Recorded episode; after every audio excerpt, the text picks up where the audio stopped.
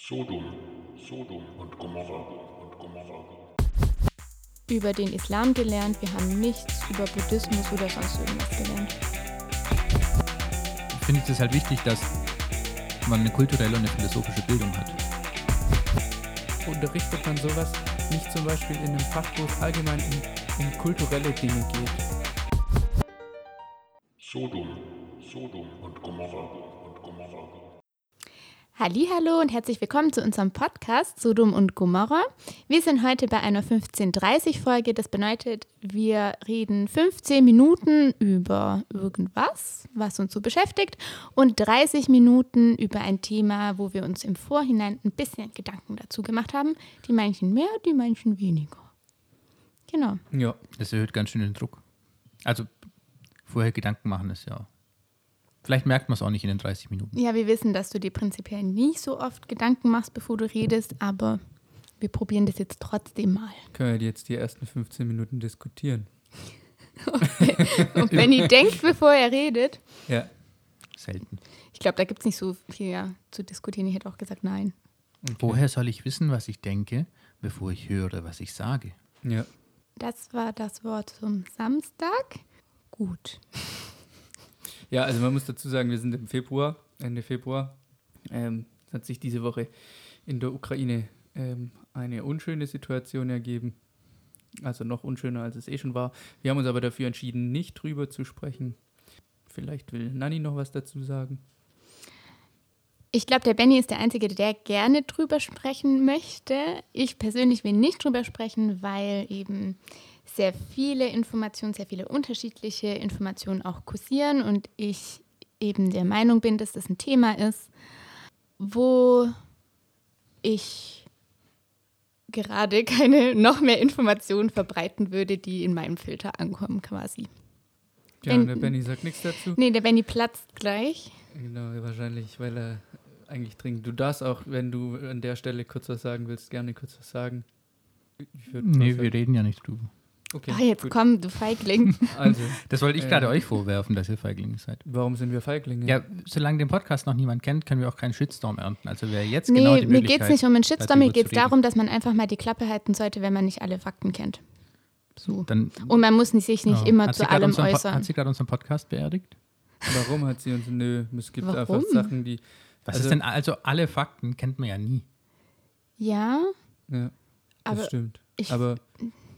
Ja, also selbst die Berichterstattung, die gerade stattfindet, sagt ja selber, dass es keine gesicherten Berichte gibt und dann ist es jetzt irgendwie auch nicht sinnvoll und zielführend, wenn wir uns noch über die Infos, die da sind, wo nicht gesichert sind, noch drüber unterhalten, ob das gut oder also was das heißt. genau. Ja, ich würde ja Ja. jetzt auch keine Live-Berichterstattung machen, aber eine Analyse der Situation wäre vielleicht schon interessant.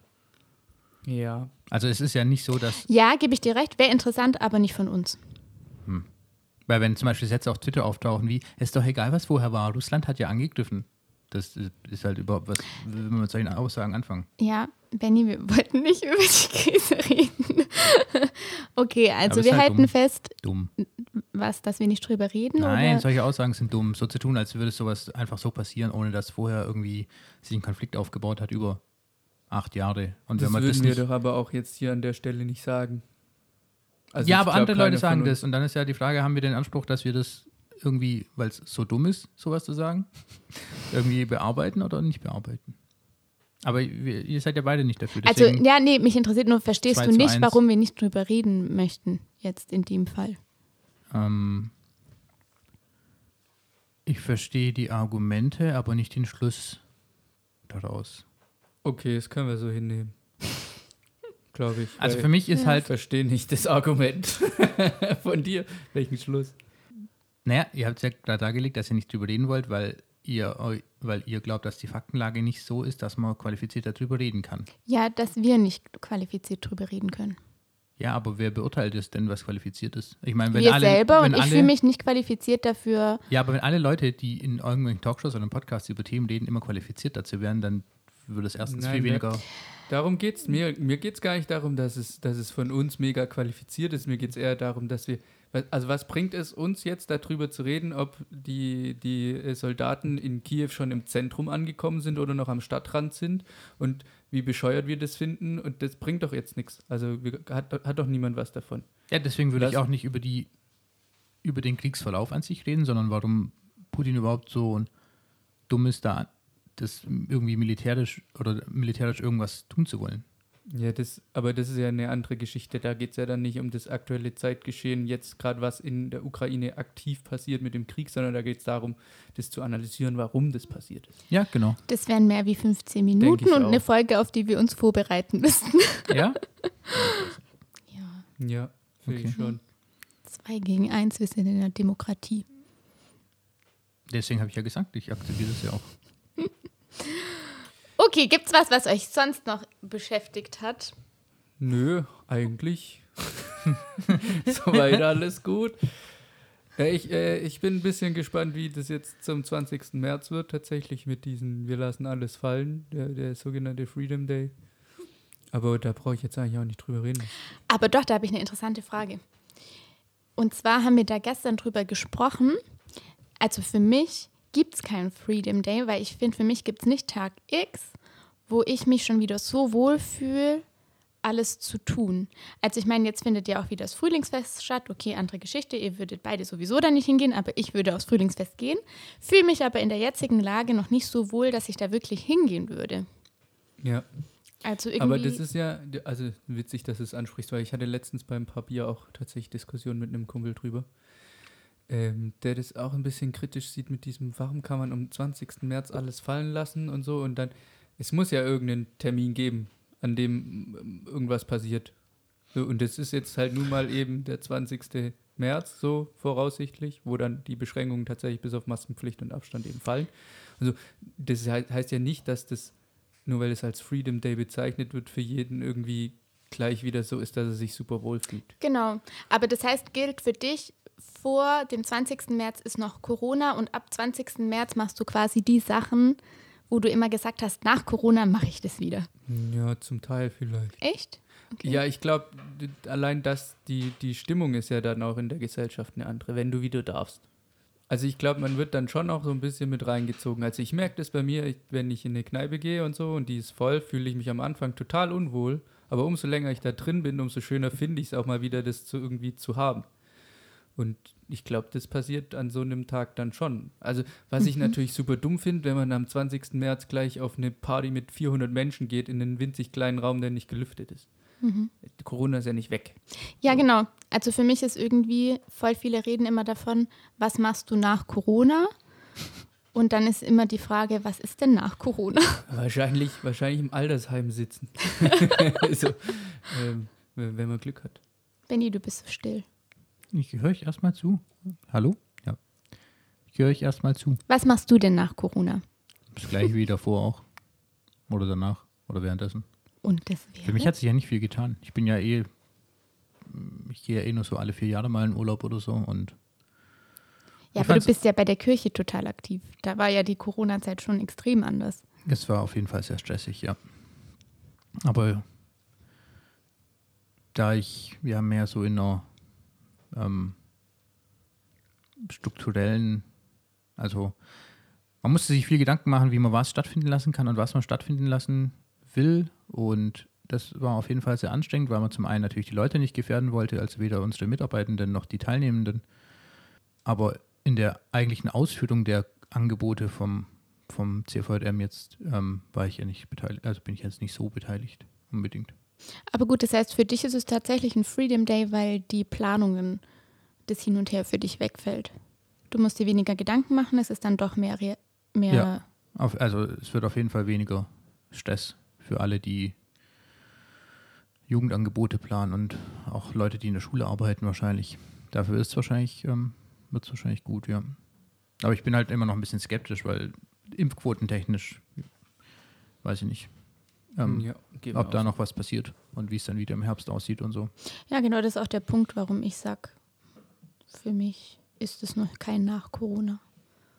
Ja, ich Ja, es finde auch den Begriff Freedom Day total Quatsch, weil also es- ist ja so, dass wir jetzt trotzdem noch unsere Rechte und Freiheiten haben. Natürlich gibt es irgendwelche Auflagen, die erfüllt werden müssen, aber ähm, das, so funktioniert nun mal auch, auch einfach eine Gesellschaft. Also Ja, das und ich wollte gerade sagen, funktioniert ja nicht. Gesellschaftliche Teilhabe ist ja für, für viele davor, währenddessen und danach auch immer noch eingeschränkt, weil, weil sie auch finanziell einfach nicht die Möglichkeit haben, solche Sachen zu machen. Also was ich, Ja. ins Kino zu gehen oder in Urlaub oder so. Insofern, weiß nicht. Wenn man dafür sorgen könnte, dass die Vermögensteilung wieder so wird wie vor Corona, das würde mich mal interessieren. Also warum da niemand redet. Darüber, weil ähm, sich währenddessen ja die Kapitalkonzentration an, an den oberen Enden ja schon nochmal stark ähm, ja, verdeutlicht hat, sage ich mal. Vor fünf Jahren war es, glaube ich, so, dass ungefähr zehn Familien so viel besessen haben wie die Hälfte der Bevölkerung in Deutschland. Und jetzt sind es noch zwei Familien, die so viel besitzen wie die Hälfte der Bevölkerung in Deutschland. Also an Kapital. Und alle wollen immer dahin zurück, wie es vor Corona war. Oder noch geiler ist, wenn irgendwelche Konservativen in die Zeiten von Kohl zurück wollen. Aber nie, niemand will dann auch die höhere Vermögensteuer zum Beispiel haben, die es unter Kohl oder unter Adenauer gab oder sonst irgendwas. Ich finde es halt, mir ist es eh ein bisschen zu reaktionär, zu sagen, ich will wieder dahin zurück, wie es vor zweieinhalb Jahren war oder so. Weil das funktioniert eh nicht. Ja, aber ich, also ich glaube, den meisten geht es ja nicht um den wirtschaftlichen oder äh, den Faktor, sondern einfach, denen geht es ja um das, was sie können, also ihre, ihre Einschränkungen, die sie jetzt quasi nicht mehr haben. Ja, aber die haben sie ja nur, die haben sie jetzt einmal erlebt, aber für andere ist es ja seit schon Ja, immer Realität. natürlich, da, aber das ist ja das das ist- Problem. Ja, Also wir sind hier, aber das ist ja eine ganz andere Diskussion. ja, das weiß ich eben nicht. Aber wir, sind hier in Europa auf dem reichsten Kontinent und davon sind wir in einem der reichsten Länder auf dem reichsten Kontinent und in diesen reichsten Ländern auf dem reichsten Kontinent sind wir noch in einem der reichsten Bundesländer und innerhalb dieses reichsten Bundeslandes, im reichsten Land auf dem reichsten Kontinent, sind wir noch innerhalb einer der reichsten Regionen hier im Großraum Stuttgart. Und dann stellen sich Leute irgendwo hin und beschweren sich darüber, dass ihr normales Leben, was für 8 Milliarden Menschen überhaupt kein normales Leben ist, dann plötzlich mal zwei Jahre nicht stattfindet. Das geht mir halt auf den Sack. Ja, das kann ich verstehen, aber das ist ja auch, auch eine psychische Belastung. Also man darf auch nicht vergessen, dass es schon auch eine psychische Ja, ja, Belastung ist. ich habe auch, ähm, ja, also das auf jeden Fall. Der Stress war auf jeden Fall höher. Ich habe auch eine kleine Stelle am Kopf, wo mir Haare ausgefallen sind wegen meinem Stress. Das ist tatsächlich so. Ärztlich bestätigt. Und ich habe auch echt schlecht geschlafen. Und ähm, also es war auf jeden Fall sehr belastend. Das streite ich auch gar nicht ab. Und da fällt vieles ab, das stimmt. Aber dieses, keine Ahnung, auch dass jetzt überall in den Reisebüros plötzlich wieder dreimal so viele Reiseanfragen kamen wie vor Corona, weil die Leute jetzt, keine Ahnung, nochmal durch die Welt reisen müssen. Das, das kann ich halt nicht nachvollziehen. Dass manche das Bedürfnis haben, jetzt nochmal zu entfliehen, das kannst du nicht nachvollziehen. Nee, dieses jetzt erst recht. So, weil es ist ja nicht so, als wäre Tourismus nicht schon vorher problematisch gewesen oder allgemein. Es gibt ja jetzt auch dieses, wie nennt man das, Apokalypsentourismus oder so, wo man weiß, an Orte der Welt, die sind vielleicht in fünf Jahren nicht mehr da wegen dem Klimawandel und dann wollen da jetzt alle nochmal schnell hin und äh, trampeln da alles kaputt. Aber das ich, ist halt dumm. ich würde behaupten, dass es nicht ein jetzt erst recht ist, sondern ein aufgestautes. In den letzten zwei Jahren wollten viele Leute weggehen und hatten nicht die Chance. Und alle, die aus den letzten zwei Jahren bald sich jetzt halt auf eine kürzere Zeit. Ja, aber das Anspruchsdenken ist ja, deswegen hat das ja damit zu tun. Ich finde halt, das Anspruchsdenken ist völlig falsch. Die Leute tun so, als hätten sie irgendwie ein Recht, einmal im Jahr in Urlaub zu gehen. Nee, Also, das finde ich auch ein bisschen Das ist seltsam. völliger Schwachsinn. Und dann tun sie so, als hätten sie es irgendwie erarbeitet, als wäre unser Wohlstand nicht auf anderen äh, ausgebeuteten Menschen aufgebaut. Das finde ich halt einfach heuchlerisch. Aber das ist ja keine Corona-Diskussion. Naja, doch schon, weil dieses ins- intrinsische oder dieses, mir steht es zu, dass ich das und das machen darf.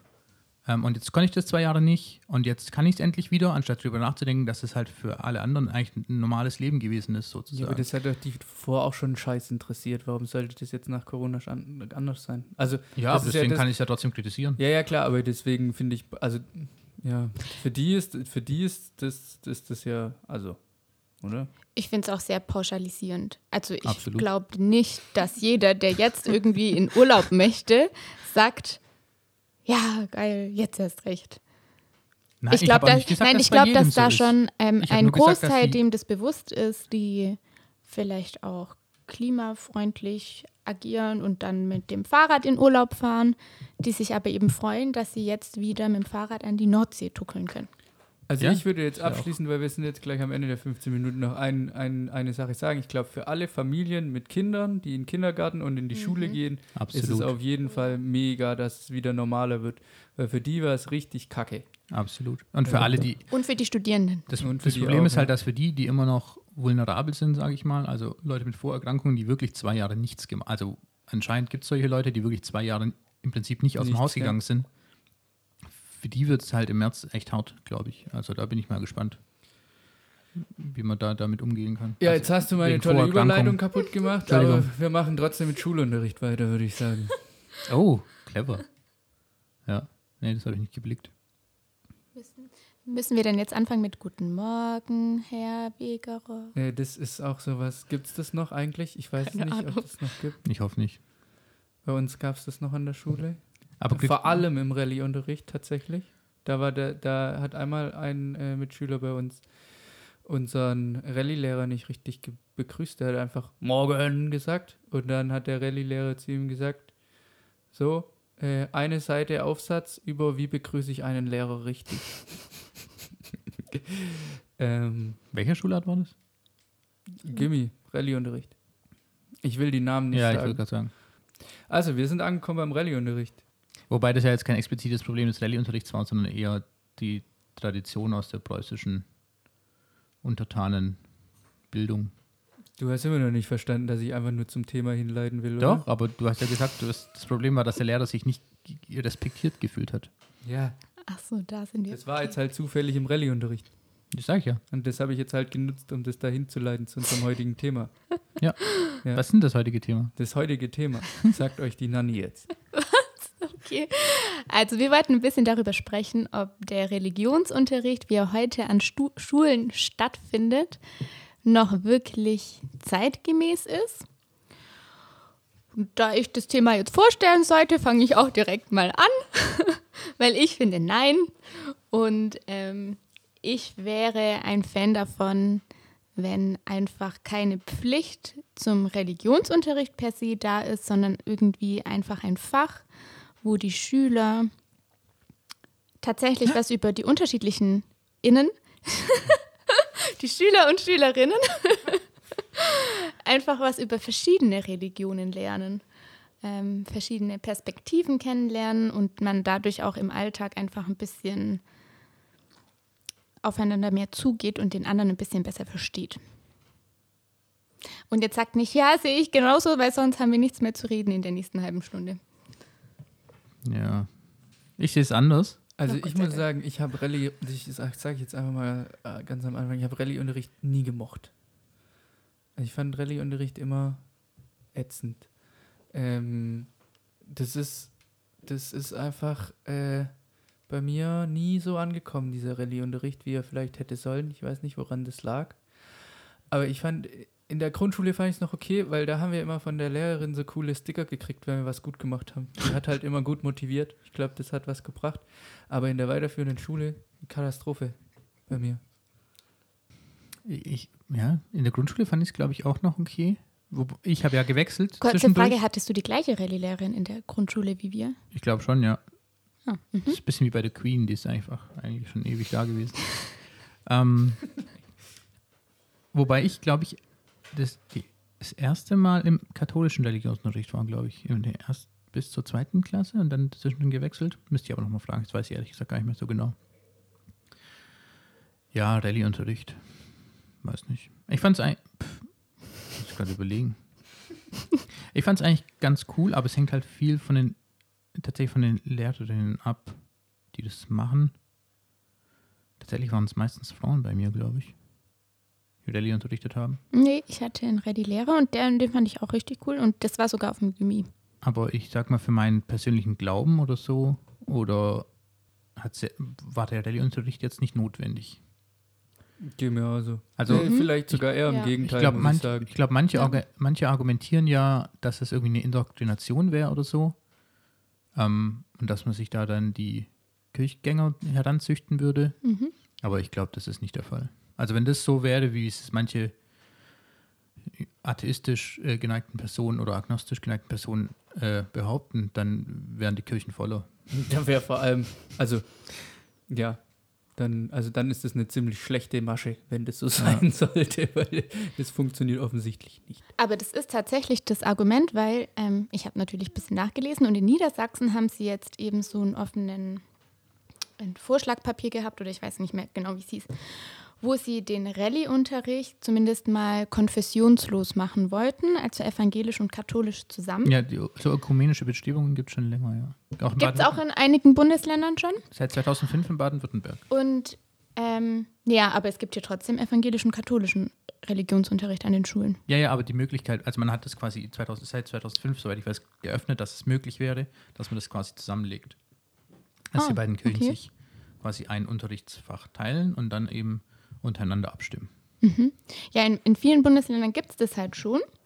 Und der Standpunkt der katholischen Kirche war dann nämlich, dass, ich lese es mal vor, weil ich es echt ein bisschen absurd fand, gerade in Zeiten, in denen religiöse Grundkenntnisse in beiden Konfessionen verdunsten, ist es verantwortungslos, die oftmals noch einzige Möglichkeit der Gegensteuerung im Rahmen des konfessionellen Rallye-Unterrichts aufzugeben. Und den Satz fand ich irgendwie ein bisschen krass, weil ich finde, der spricht einzig und allein das raus, was man der katholischen Kirche oft vorwirft, und zwar, dass sie Angst haben vor Machtverlust. Ja, aber das ist ja jede, Inst- also jede Institution hat Angst vor Machtverlust. Unser Verein, in dem wir ja schon nicht tätig sind, der hat auch Angst vor Machtverlust. So, Also wenn du, wenn es nicht um Macht gehen würde, dann bräuchtest du auch keine organisierten Institutionen. Aber Christen und Christinnen sollte es doch nicht um Macht gehen. Das stimmt, aber der Institutionen schon, weil es eine Interessensvertretung ist. Ich meine, ich lehne das allgemein, also für mich sind, ich stehe Institutionen prinzipiell skeptisch gegenüber, egal was das für eine ist, als ob es jetzt Kirchen oder Staaten sind oder sonst irgendwas.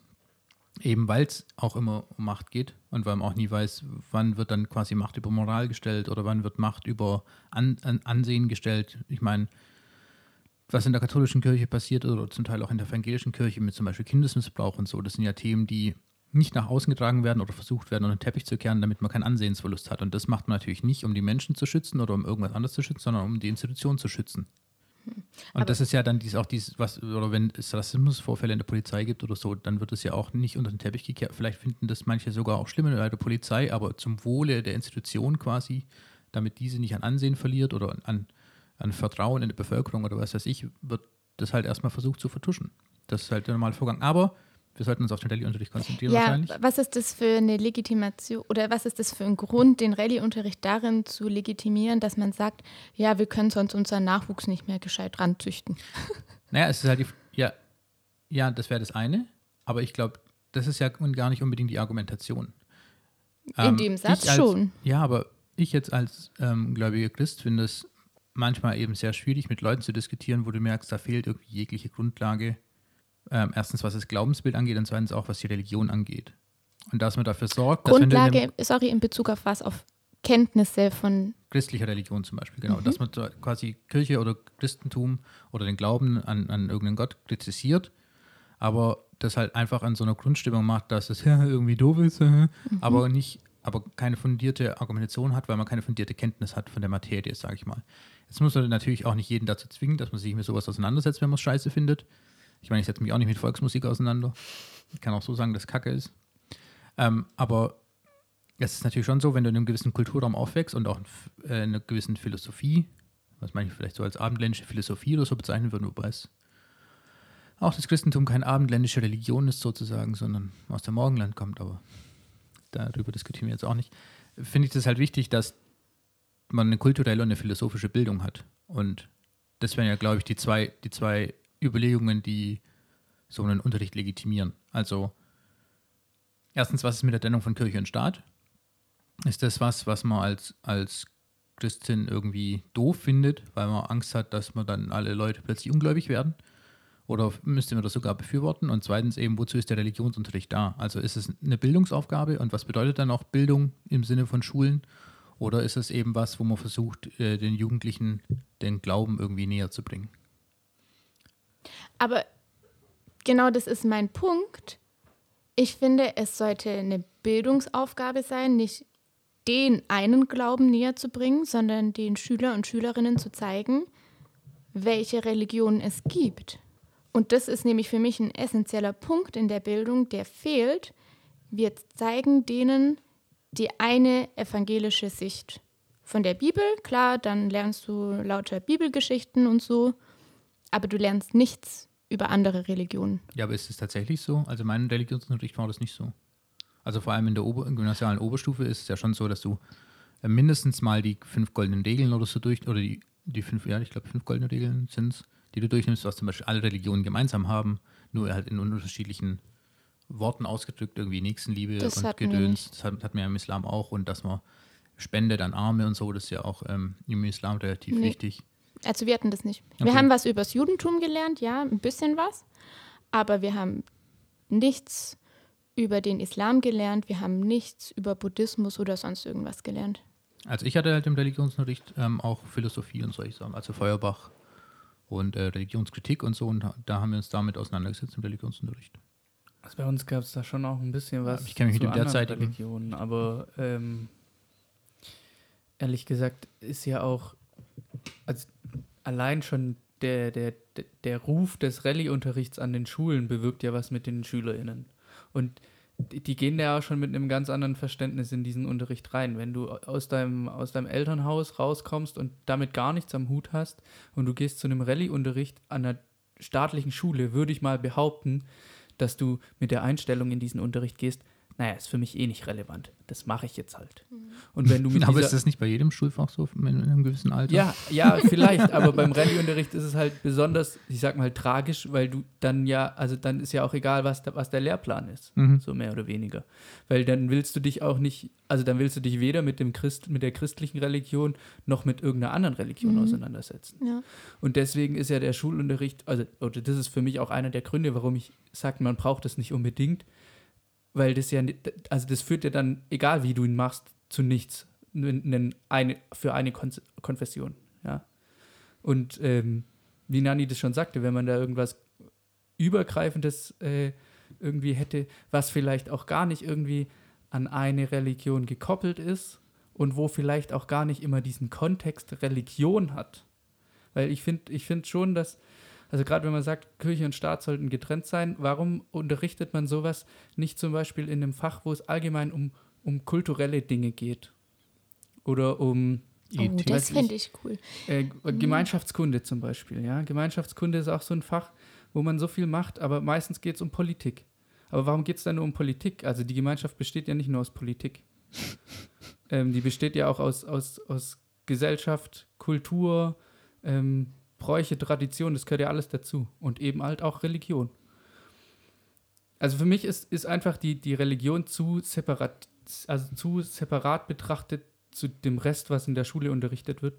Ich glaube eher, dass man das in andere Lehr also in andere Fächer einbinden könnte, ohne dass es auch gleich diesen Touch hat von wir wollen dich bekehren, sondern es ist einfach ein ganz, normal, ein ganz normaler Bildungsauftrag, auch über Ja. Religion Bescheid zu wissen. So. Aber das heißt, du würdest das Fach ersatzlos streichen und in andere Fächer integrieren. Also auch So- Ethik oder so nicht. So genau anbieten. habe ich mir da jetzt keine Gedanken drüber gemacht, ehrlich gesagt. Aber Ja. ich, ich finde halt die Idee, das irgendwie näher an, das, an die normale gesellschaftlichen Themen ranzubringen, halt irgendwie besser, als das irgendwie immer separat zu machen. Mhm. Also ich glaube, wenn wir das in Gemeinschaftskunde hätten, wenn man in Gemeinschaftskunde einfach, weiß ich, einfach ein paar Stunden mehr hat, das g- weiß ja nicht, wie das, wie die Lehrpläne geschrieben werden, aber es geht ja wohl auch bestimmt, wenn man Rallye streichen würde, dann, dann einfach sagt, da kommt halt in den Lehrplan mehr zu Religionen rein. So. Oder zu Kulturen allgemein. Wobei so ein extra Fach, so wie Ethik, nur vielleicht mit bisschen hinterfragteren Lehrinhalten, fände ich schon gut an der Ja, wäre Schule. natürlich auch gut. Ja. Ja. Dass man quasi kein, keine Schulpflicht für Religion hat, so wie es gerade ist in Baden-Württemberg, sondern du hast die Pflicht, in Ethik zu gehen. Weil ich habe auch das Gefühl, viele sitzen im Rallye-Unterricht, die vielleicht tatsächlich eher in Ethik besser aufgehoben wären, aber ah, sie sind halt im Rallye-Unterricht, weil da bist du automatisch drin. Ja, Wobei ich immer sagen muss, also ich fand die Unterscheidung zwischen äh, Rallye und Ethik schon immer schwierig, weil jeder Schüler und jede Schülerin sollten Ethik, Genau, Ethik deswegen, besuchen. ja. ähm, weil das einfach ein fucking wichtiges Thema Ja. ist so. Und ähm, Warum, also klar, Religion hat viel Ethik mit drin und Moral und so, alles, alles cool, verstehe ich auch. Aber man kann ja nicht, also das, das fand ich schon immer schwierig irgendwie. Also warum geht man in Ethik Ethikunterricht und nicht in, äh, in Rallye-Unterricht und andersrum? Bei uns gab es auch Leute, die gewechselt haben von Rallye in Ethik und von Ethik in Rallye. Und also Ethik war zumindest von dem, was ich mitbekommen habe, immer 45 Minuten Freiminuten. Also da hat, hm. da wurde nicht ja. viel gelehrt. Das ja. ist halt Krass. so. Ja, das. Ähm, da wurde vielleicht irgendwie mal in der Oberstufe gab es dann da vielleicht mal irgendwie, dass man Hannah Arendt gelesen hat oder sowas, aber das wurde dann auch nicht groß. Also ich meine, wenn man Hannah Arendt liest, muss da eigentlich ein Seminar drüber halten. Das, äh, aber ja, das ist jetzt nicht so irgendwie, dass da krass viel gemacht wurde. Hm. Und genau das gleiche ging halt auch für ein Rallye und äh, war halt auch beim Rallye-Unterricht so. Bloß, dass da halt, dadurch, dass die Lehrkräfte, glaube ich, auch ein bisschen mehr Bock drauf hatten, zum Teil auf Rallye-Unterricht, wurde halt inhaltlich nochmal mehr gearbeitet. War so mein Eindruck. Ich kann es aber nur so sagen, wie ich es irgendwie noch erinnere, weil ich ja, ist ja auch schon eine Weile her, und ähm, wie ich halt das auch von den anderen SchülerInnen mitbekommen habe, ne? Mhm. Also der, der, Religionsunterricht in Deutschland hat ja einen Verfassungsrang. Das heißt, er ist ja im Grundgesetz sogar festgehalten.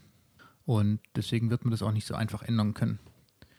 Die Frage ist ja, ist es. Ah, aber warte, da muss ich dir widersprechen, weil es gibt ja Bundesländer, die es geändert haben. Schon.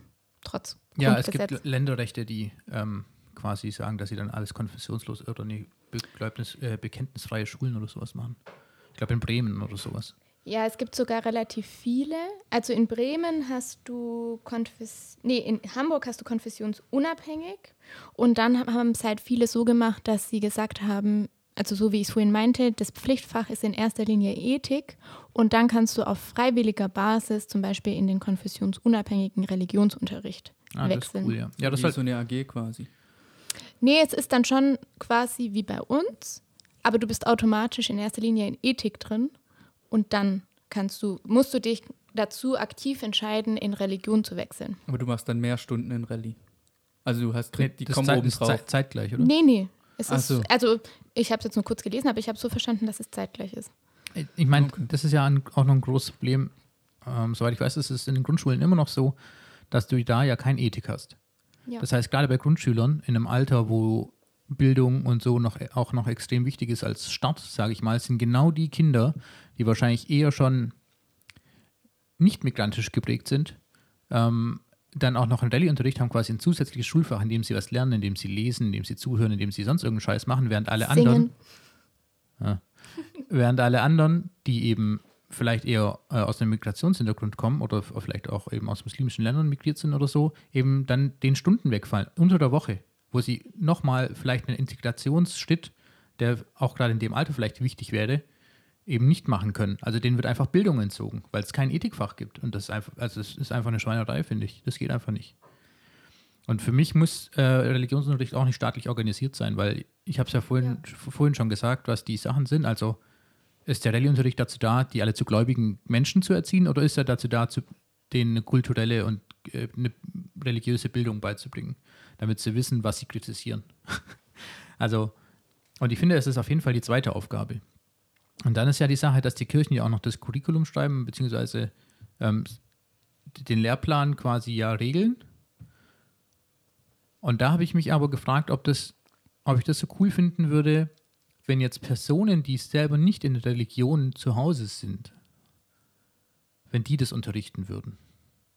Oder ob es nicht doch eigentlich ganz gut ist, dass es Theologinnen machen, die sich auch, die auch damit selber einen Zusammenhang haben. Das heißt, wenn man diesen konfessionsfreien Religionsunterricht macht, ich glaube, so ist es sogar auch angedacht, in Baden-Württemberg zumindest, dass es dann tatsächlich für den katholischen Teil quasi äh, einen katholischen äh, Lehrer, Lehrkraft gibt und für den evangelischen Teil eine evangelische Lehrkraft. Aber ich finde, man sollte das dann eben nicht nur auch auf christliche Religionen beziehen, sondern wenn es dann ein ethisches oder eine Ethik als Fach wäre, dann könnte man ja die Buchreligionen, sage ich mal, die den größten Anzahl an Gläubigen in Deutschland ausmachen, an gläubigen Menschen in Deutschland ausmachen, ähm, also Christentum, Islam und Judentum, dass man dafür dann quasi immer Referenten hat, die man heranziehen kann, die dann einen gewissen Unterricht machen. Und für Philosophie kann ja dann der normale Ethiklehrer sozusagen ähm, das machen, weil ich glaube auch nicht, dass es in der Ausbildung für Lehrkräfte einzubinden wäre, sich in drei, vier, fünf großen Religionen quasi fundiert auszukennen, sodass du zum Beispiel Oberstufenunterricht machen könntest und gleichzeitig noch Philosophie. Ich glaube, das wäre ähm, zu viel verlangt. Das heißt, wenn man das organisiert, müsste man, wäre das quasi ein Lehrfach, das aus verschiedenen Referentinnen und Lehrkräften besteht, glaube ich. Ja, Aber ich würde es auf jeden halt- Fall nicht ersatzlos streichen. Das Problem ist halt die pädagogische Ausbildung. Du, kannst, du brauchst ja, also gerade an der Grundschule ist es ja besonders wichtig, dass die Lehrkräfte eben auch pädagogisch ausgebildet sind. Und dann wird es natürlich organisatorisch extrem aufwendig, das zu hinzubekommen. Ne? Das, aber ich meine, wir reden ja auch nicht hier drüber, was super schnell umsetzbar ist, sondern wir reden ja drüber, wie wir es gut fänden. Von dem her, aber das ist, das ist, glaube ich, schon auch noch ein Punkt, der, der mir auch beim, beim Schulunterricht so ein bisschen, Rallye-Unterricht an den Schulen so ein bisschen fehlt. Alle, alle Lehrkräfte an ne, zum Beispiel in der Grundschule oder auch in einer weiterführenden Schule haben die gleiche Ausbildung, ja. Aber die Religionsunterricht, also die, die ReligionslehrerInnen, die müssen ja nicht die gleichen Fächer belegt haben wie die restlichen Lehrkräfte. Die haben eine andere Ausbildung. Also zum Beispiel Diakonen und Diakoninnen Mhm. dürfen Religion unterrichten, Ja. aber sind ja eigentlich, also haben ja kein, kein Staatsexamen gemacht, so wie das quasi Lehrkräfte eigentlich brauchen. Das wäre auch noch so eine Sache, die man vielleicht mal hinterfragen könnte, zu sagen, wieso gibt es da zwei, zwei Arten von Qualifikationen, die dann quasi den gleichen Job ausüben dürfen.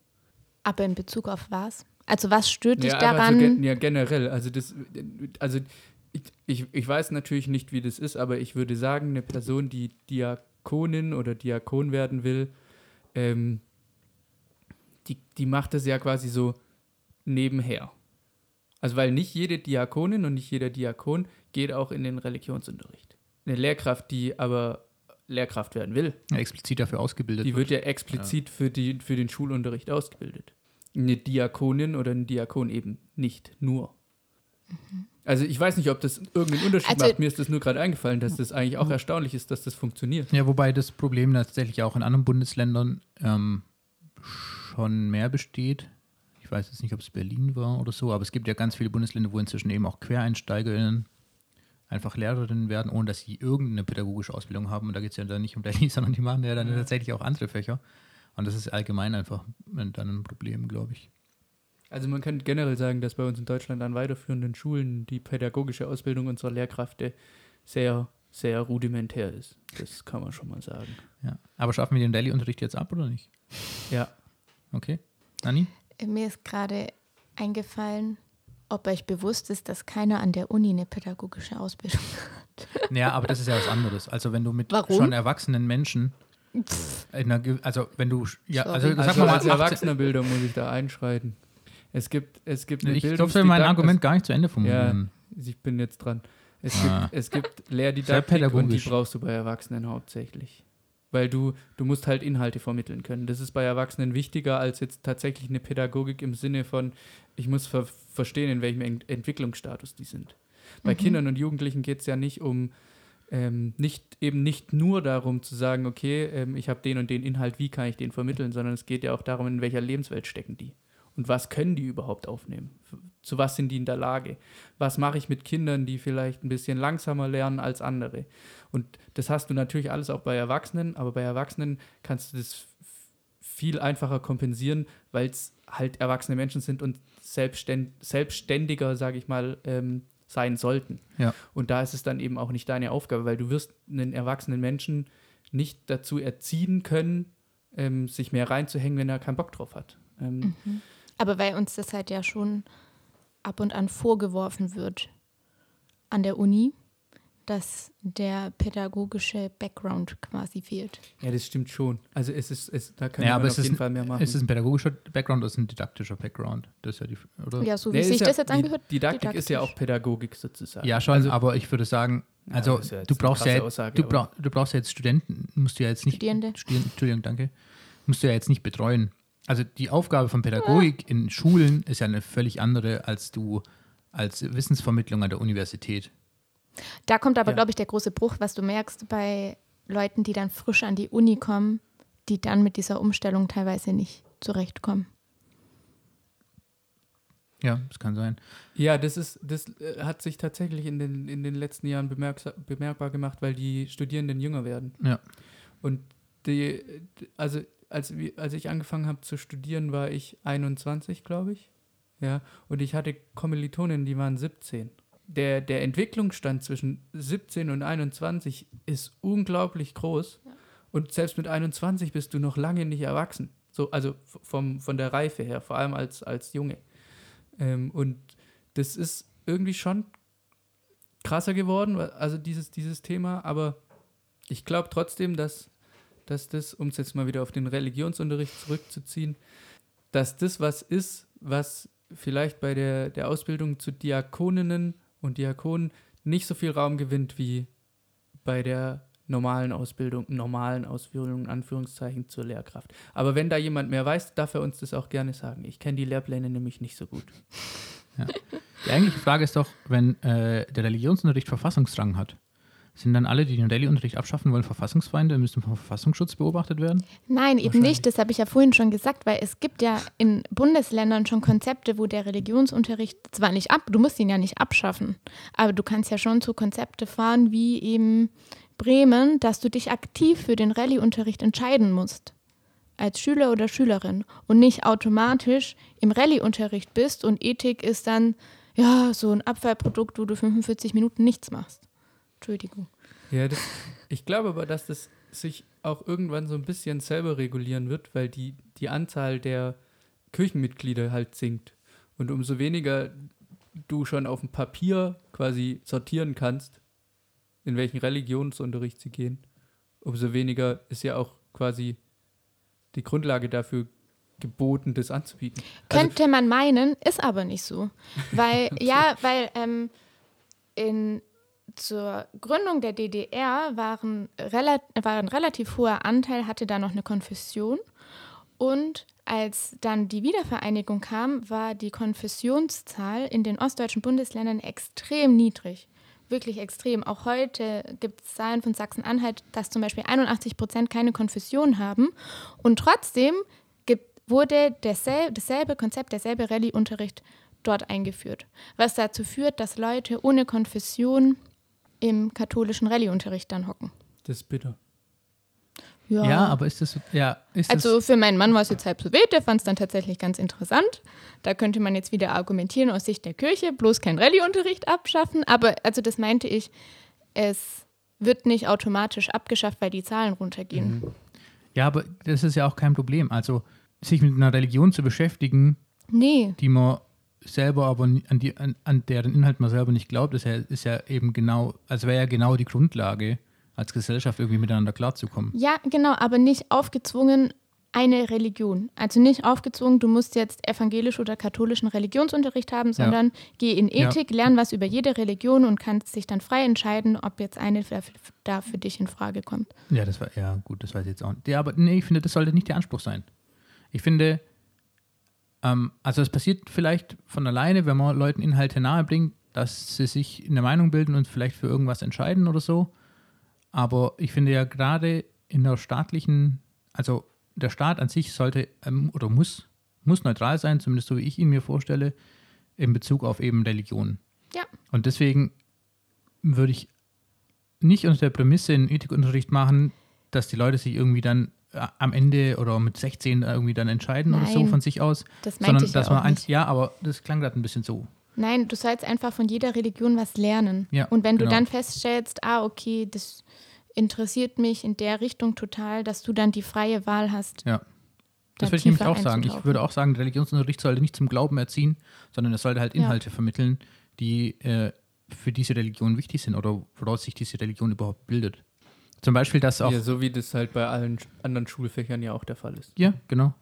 Das, da bin ich mir halt unsicher, ob das auch so gesehen wird, weil ich glaube schon, dass auch für Kirchen der Zugriff, sage ich mal, auf eben Jugendliche und Kinder schon auch wichtig ist. Aber ich glaube, das wird eigentlich von Seiten der Kirche und auch von Seiten der Gegnern einfach völlig überschätzt.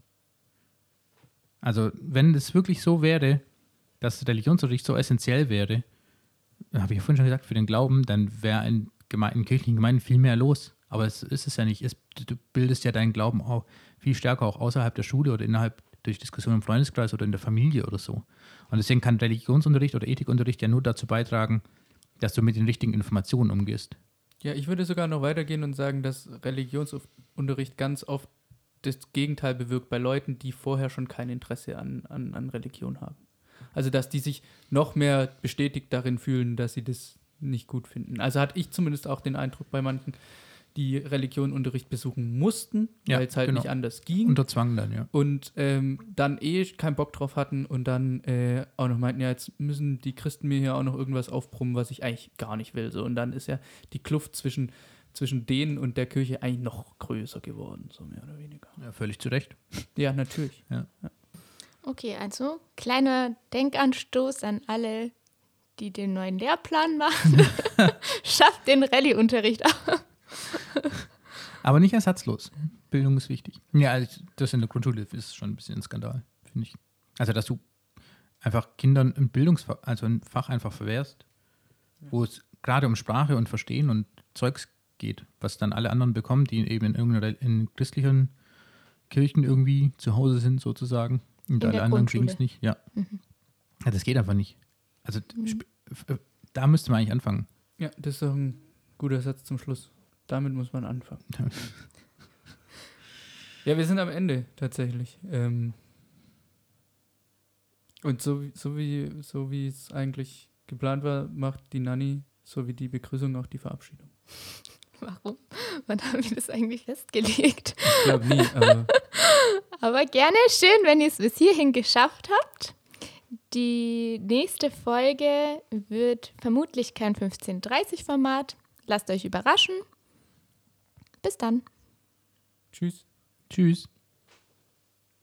abschalten.